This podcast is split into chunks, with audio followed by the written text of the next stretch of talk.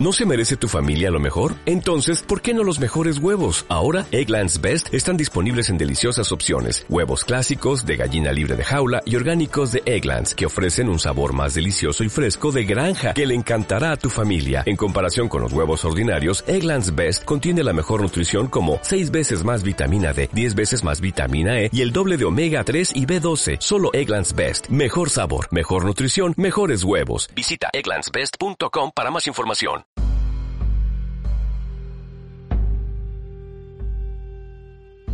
Marco normativo básico.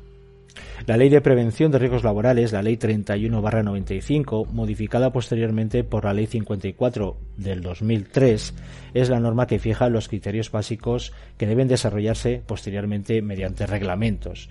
El derecho a la vida y a la integridad física como derechos fundamentales son el punto de partida del conjunto de normas que pretenden proteger eficazmente a la persona de los riesgos a los que está expuesto. De hecho, la protección es tan importante que el propio Estatuto de los Trabajadores también lo indica en su artículo 19.1. El trabajador o trabajador en la prestación de sus servicios tiene derecho a una protección eficaz en materia de seguridad e higiene. Al hablar de la estructura en materia de seguridad y salud laboral, el punto de partida es la directiva Marco, la directiva 89-391 de la eh, Unión Europea, por la que se insta a los Estados miembros a que pongan en vigor disposiciones legales, reglamentarias y administrativas que sean necesarias en materia de seguridad y salud laboral. De esta es de donde emana esta ley de prevención de riesgos laborales mediante un acto de transposición de dicha directiva europea al derecho interno español.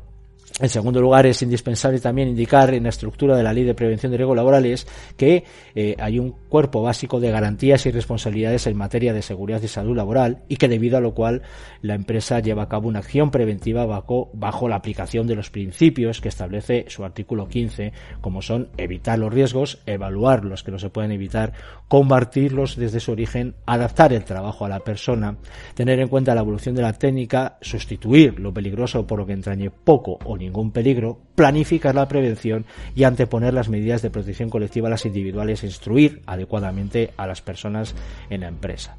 Así, vemos que la ley está estructurada en siete capítulos de los cuales se habla desde el objeto de la ley, su ámbito de aplicación y definiciones en el primero, al capítulo 2, que es de, eh, hace mención a la política de prevención, con los objetivos de la política, un desarrollo normativo necesario, la administración laboral y sanitaria, la inspección de trabajo, etcétera. El capítulo 3, que es la que hace referencia de los artículos 14 al 29 de los derechos y obligaciones específicos en prevención principios preventivos y requisitos generales del sistema. El capítulo 4 que habla de servicios de prevención de riesgos Capítulo 5 para la consulta y participación y representación, la consulta a los trabajadores y trabajadoras, los derechos de participación, delegados y delegadas de prevención, el Comité de Seguridad y Salud Laboral.